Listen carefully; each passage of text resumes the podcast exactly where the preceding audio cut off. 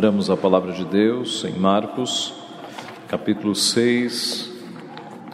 Marcos, capítulo 6. Marcos, capítulo 6, de 53 a 56. Diz assim a santa palavra de Deus. Estando já no outro lado, chegaram à terra em Genezaré, onde aportaram. Saindo eles do barco, logo o povo reconheceu Jesus e, percorrendo toda aquela região, traziam em leitos os enfermos para onde ouviam que ele estava. Onde quer que ele entrasse, nas aldeias, cidades ou campos, punham os enfermos nas praças, rogando-lhe que os deixasse tocar ao menos na orla da sua veste e quantos a tocavam saíam curados. Vamos orar mais uma vez. Pai Santo, te louvamos por tua palavra, te louvamos porque o Senhor fala ao nosso coração por meio dela e pedimos que mais uma vez o Senhor fale conosco, nos edifique, ó Pai, nos mostre onde nós temos errado, nos repreenda, ó Pai, e nos ajude a melhor te servirmos. Fala conosco por meio do teu Santo Espírito, que é aquele que pode de fato aplicar a tua palavra no nosso coração, para que nós a percebamos, para que nós de fato cumpramos a tua vontade. É o que nós pedimos e agradecemos. Em nome de Jesus, amém. Irmãos, nessa semana, no caminho do, do aeroporto para casa, voltando da viagem, num transporte, conversando com o motorista, o motorista é, falava sobre a sua família. Em determinado momento, ele reclamou de uma prima que havia se casado com um homem com muito dinheiro e a prima havia é, se afastado da família, não se misturava mais com, com a parte pobre da família. Ele estava muito chateado com aquilo.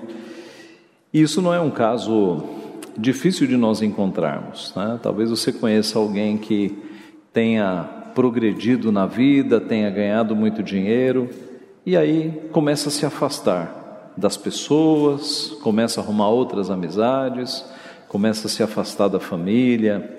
Isso acontece, acontece com certa frequência.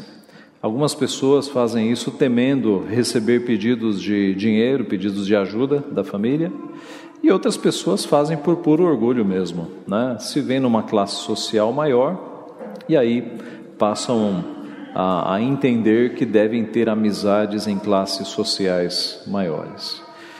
Algumas acabam até se envergonhando das suas origens, né? deixam de visitar a família no sertão, no interior, nos lugares mais pobres.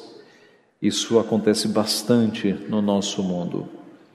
É, é, triste quando isso acontece com cristãos, com pessoas que servem a Deus. Qual deveria ser o comportamento do cristão nesse sentido. Aliás, como agiu aquele que é o Senhor da glória, aquele que é o dono de, de toda prata e de todo ouro, quando ele esteve entre nós no seu ministério terreno. Esse, essa pequena porção do Evangelho, que é encontrada em Mateus também, Mateus 14, mas nós vamos analisar Marcos porque traz alguns detalhezinhos a mais. Nesta pequena porção, nós vemos como Jesus agia com as pessoas, com as pessoas desprezadas, com as pessoas que eram por vezes é, objeto de, de repulsa daqueles que estavam sadios. O texto nos revela pelo menos dois atributos e características de Cristo muito impressionantes. O primeiro é que Jesus era de fato acessível. Jesus era acessível, ele era próximo das pessoas é, Nosso Senhor, depois de alimentar uma multidão, que Marcos registra um pouco atrás, depois de fazer aquela grande multiplicação de pães e peixes, e depois de andar por sobre as águas, ele chega em Genezaré. Genezaré era uma cidade pequena, mas muito agradável. Os historiadores relatam que o solo de Genezaré era muito fértil, então havia muita vegetação naquela região. Alguns historiadores dizem que era um pequeno paraíso a cidade de Genezaré. Era muito agradável, né? muita vegetação, muitas árvores. E assim que Jesus desceu do barco com os discípulos, diz o texto que ele foi reconhecido pelos que estavam ali à beira do mar. A essa altura do ministério de Cristo, ele já estava bem conhecido. Né?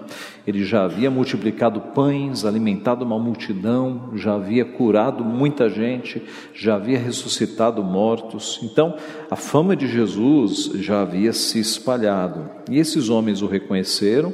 Mateus registra no capítulo 14 que estes homens mandaram avisar toda a região que Jesus estava ali na cidade deles. E a partir deste momento que nós vamos ver quem Jesus é. Será que Jesus vai se isolar? Será que Jesus vai evitar o populacho, vai evitar a população, como algumas estrelas da nossa época fazem? Né? Vai se isolar num hotel para não ser incomodado? O que, que Jesus vai fazer a partir daqui? Como é que era Jesus? Ora, Jesus era acessível, Jesus era próximo, Jesus tratava justamente aqueles que eram discriminados com máxima cortesia e amor. No verso 55 do nosso texto, nós lemos: Percorrendo toda aquela região, traziam em leitos os enfermos, onde ouviam que ele estava. E, e o 56: Onde quer que ele entrasse, nas aldeias, cidades ou campos, punham os enfermos nas praças, rogando-lhe que os deixasse tocar, ao menos na orla da sua veste. Então imagine a cena: Jesus entrando naquelas pequenas vilas, naqueles pequenos vilarejos, e as pessoas trazendo para fora os seus doentes, trazendo, levando doentes para as praças, para que Jesus curasse essas pessoas. Podemos imaginar pessoas acamadas, pessoas com dores, pessoas cegas, pessoas com doenças contagiosas, todos eles, diz o texto, levavam seus doentes para fora, levavam os doentes para a praça. E Jesus entrando ali, vila por vila, cidade por cidade e até nos campos. Irmãos, aquele, esse não era um trabalho agradável, para nenhum, nenhum de nós acharia agradável lidar com pessoas doentes é uma tarefa difícil. Por vezes, quem lida muito tempo com pessoas doentes acaba precisando de algum tratamento emocional, é muito pesado. Se você receber uma visita, um hóspede na tua casa, é dificilmente você vai dizer assim: vamos fazer um passeio, vamos numa ala, no andar de hospital visitar internados. Isso, isso não é passeio. Não era agradável, não era uma tarefa agradável cuidar de tantos doentes como Jesus o fez aqui. Mas o nosso Senhor Jesus tinha um coração amoroso, um coração compassivo.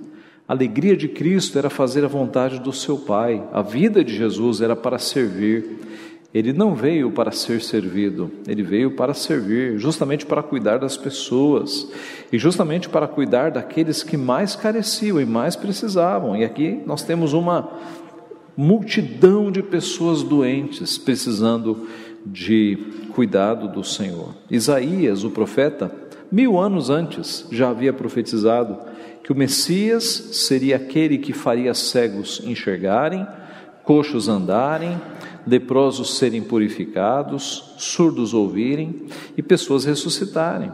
Jesus era acessível, leprosos ficavam isolados. Uh, nós vimos há alguns domingos atrás que quando Jesus se aproximou de um lugar, um leproso veio em direção a Jesus, e leprosos não se aproximavam das pessoas, mas os leprosos buscavam Jesus, e Jesus os tocava, e Jesus os curava. Pessoas com hemorragia também não podiam ser tocadas, mas Jesus as tocava e as curava. Cobradores de impostos, ladrões, prostitutas, pessoas que viviam à margem da sociedade, Jesus os acolhia e aqueles que estavam arrependidos eram salvos pelo Senhor Jesus. Até nos seus últimos momentos, na cruz, ele salvou um bandido arrependido e assim foi o seu ministério. Jesus era aquele que recebia todos e não discriminava ninguém, não rejeitava ninguém. E aliás, era e é, ele continua assim. O seu convite amoroso ecoa pelos séculos. Vinde a mim, todos que estáis cansados e sobrecarregados, e eu vos aliviarei. Então, sempre que nós precisamos, nós podemos ir a Jesus e Ele sempre nos socorre, Ele sempre nos ouve. Irmãos, isso é uma bênção. Dificilmente você conseguiria uma audiência com o presidente da República. Tente, tente. Dificilmente você vai conseguir. Mas com aquele que está acima de todos os presidentes, com aquele que é o Rei dos Reis, nós conseguimos uma audiência com ele rapidamente. Basta nós o buscarmos em oração. Que alto privilégio nós temos, meus irmãos. Aquele que está acima dos presidentes nos ouve, nós temos acesso a ele, nós podemos contar a ele todas as nossas necessidades. E ele está lá nos ouvindo com paciência, palavra por palavra, e cuidando de nós. Isso é um alto privilégio. Nós não estamos sozinhos neste mundo. Nós temos a quem recorrer, nós temos a quem clamar, nós temos a quem buscar socorro. Isso deve encher o nosso coração de alegria, de gratidão e deve nos ensinar a sermos acessíveis também, a sermos pessoas que não discriminam, pessoas que estão prontas a ajudar quem aparecer no nosso caminho. Então, se você cresceu profissionalmente ou se você ascender socialmente, continue com o coração humilde. Continue tratando as pessoas da mesma forma. Não se afaste da tua família, não esqueça suas origens, continue tratando bem a todos. Há pessoas que crescem um pouquinho socialmente e aí já não cumprimentam mais os funcionários do prédio, o porteiro, o pessoal da limpeza. Está ah, cheio de gente assim, vocês sabem, né? Pessoas que se acham superiores aos outros. Que nós não sejamos assim. Que nós tratemos a todos, a todos, todos, independente de profissão, de posição social, até um morador de rua, independente do que seja.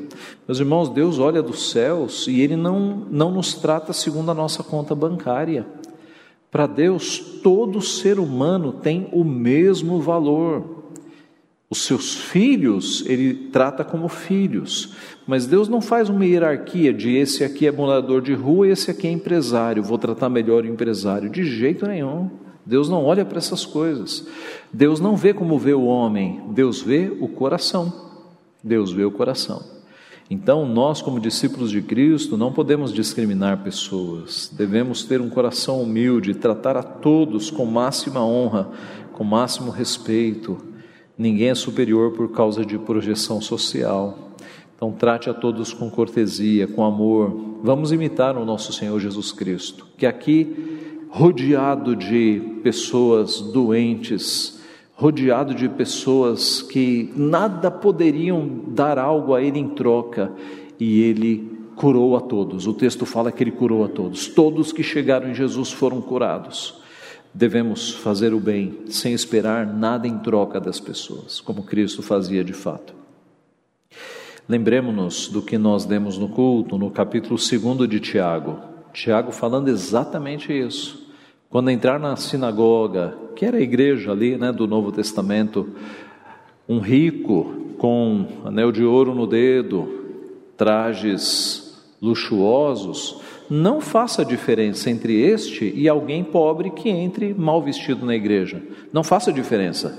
Trate os dois com a mesma honra, com a mesma honra. Ah, nós devemos imitar o nosso Senhor Jesus Cristo. Então, em primeiro lugar, Jesus era acessível e nós devemos ser também. Em segundo lugar, o texto nos revela que Jesus era poderoso. Veja o verso 56. Onde quer que ele entrasse, nas aldeias, cidades ou campos, punha os enfermos nas praças, rogando-lhes que os deixasse tocar, ao menos na orla da sua veste. E quantos a tocavam saíam curados. E quantos a tocavam na orla da veste saíam curados. O poder de Jesus era tão grande e tão acessível que havia poder até nas suas roupas, transbordava poder até pelos panos, até pelas roupas de Cristo. Bastava tocar na ponta das suas vestes e as pessoas já ficavam curadas. Aliás, nós temos um registro específico deste. O texto dá a entender que muita gente tocou nas, nas vestes de Cristo e foi curado. Mas nós temos um registro específico de alguém que tocou na hora das vestes e foi curado. Nós temos ah, o registro de uma mulher em Marcos 5, Marcos capítulo 5, a história de uma mulher que havia 12 anos sofria de uma hemorragia. É, e o texto fala que ela já havia passado por vários médicos, ela havia gastado, na verdade, tudo o que ela tinha para fazer cessar essa hemorragia há 12 anos, e essa hemorragia não cessava. E não era só uma questão de saúde, alguém, naquela época, né, no, no, na, digamos, nas leis cerimoniais que regiam ainda até aqui, uma pessoa que tivesse com sangue, ela não podia ir ao templo. Então essa mulher estava 12 anos sem ir ao templo.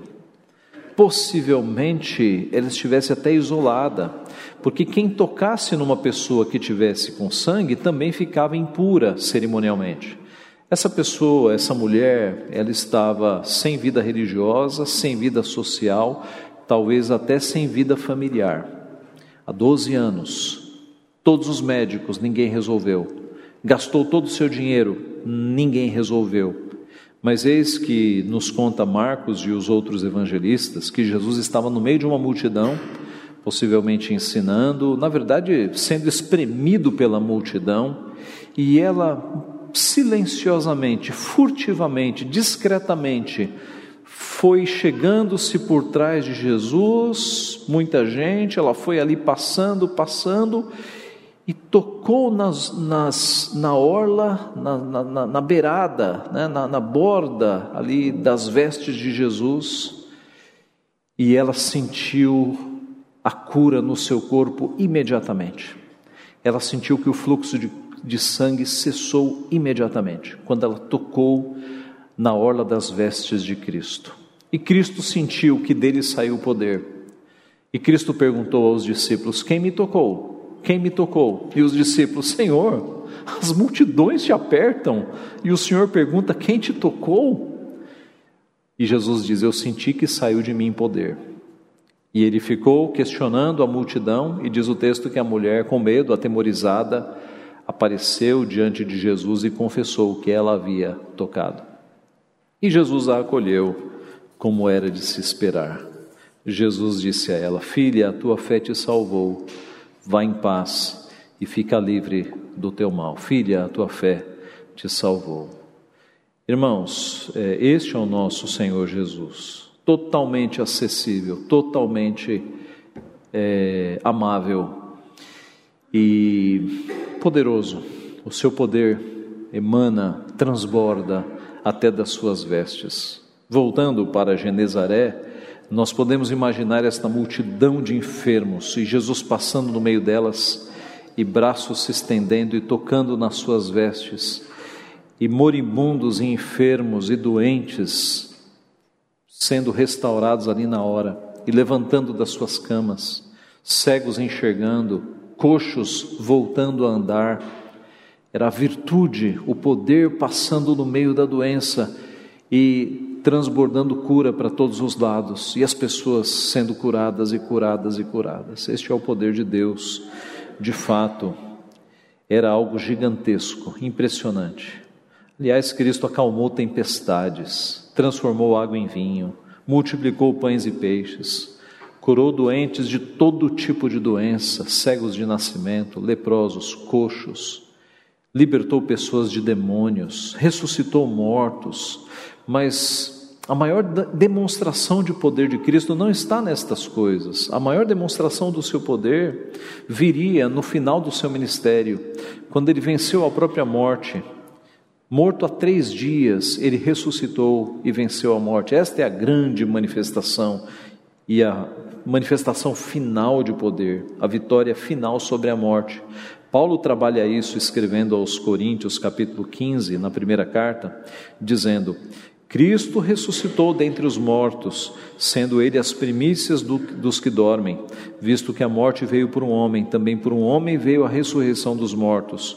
Porque assim como em Adão todos morrem, assim também todos serão vivificados em Cristo.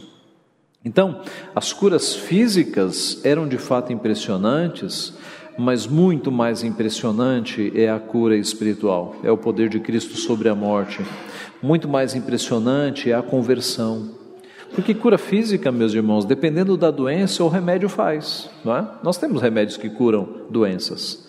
Agora, a cura do coração, cura da alma, remédio nenhum resolve. Aí é Cristo. Cristo é o único que pode resolver e purificar e perdoar pecados. Aí é só com Cristo. Então, a cura maior, a cura mais profunda é a cura do coração, é a cura da alma. Essa remédio nenhum cura, tratamento nenhum resolve. É só Cristo. É nele que nós temos a cura mais profunda, a cura definitiva. Todos nós um dia morreremos e muito provavelmente de alguma doença, algum câncer, alguma coisa. Todos nós partiremos. Mas a cura mais profunda, essa vale para a eternidade. Essa é de fato a que nos dá a vida eterna. Morremos fisicamente para no segundo seguinte acordarmos espiritualmente na presença de Cristo, com a cura mais profunda, a cura da nossa alma. Essa nós temos em Cristo Jesus. Então, esta é a vitória sobre a morte que Cristo nos deu. Concluindo, como nós falamos no começo, muitas pessoas crescem financeiramente, ascendem socialmente e ficam orgulhosas, ficam soberbas, desprezam os mais pobres. Nosso Senhor Jesus, o Rei dos Reis, o Senhor da Glória, sempre foi acessível, sempre andou com os humildes, sempre cuidou dos enfermos, sempre acolheu os discriminados e nós não podemos ser diferentes. Nós, aliás, se Deus te der a possibilidade, a oportunidade de ter mais dinheiro, você deve usar isso para ajudar os pobres. Você deve, ajudar, deve usar isso para que o nome de Cristo seja glorificado. E alguns irmãos fazem isso, graças a Deus. Têm recursos e usam esses recursos para abençoar pessoas. E meus irmãos, ah, na matemática divina, quando você ajuda uma pessoa, quando você reparte um pouco dos teus bens com uma pessoa, não é subtração, é multiplicação, porque Deus vai te dar mais para você ajudar mais pessoas e nada vai faltar para você. Então, não segure as tuas posses e o teu dinheiro como que isso fosse o tesouro da tua vida. Distribua. E Deus vai te dar mais para você distribuir mais. E você vai ser um canal de bênçãos na mão do Senhor. Ele diz: mais bem-aventurado é dar do que receber. E quanto mais nós damos, mais nós temos e mais nós multiplicamos. E nós somos usados por Deus para o alívio do sofrimento das pessoas. É uma bênção nós podermos ser usados por Deus para abençoar outras pessoas. O poder de Cristo continua acessível nos nossos dias. Quando nós passamos por dores, por aflições, por necessidades, é a Ele que nós clamamos e Ele nos ouve, Ele nos atende. O seu plano é sempre perfeito, sempre perfeito. Nós podemos correr para Ele e Ele nos ouve. E a cura maior nos é dada pela salvação que nós temos em Cristo Jesus. Louvado seja o seu nome, que Ele nos abençoe. Amém.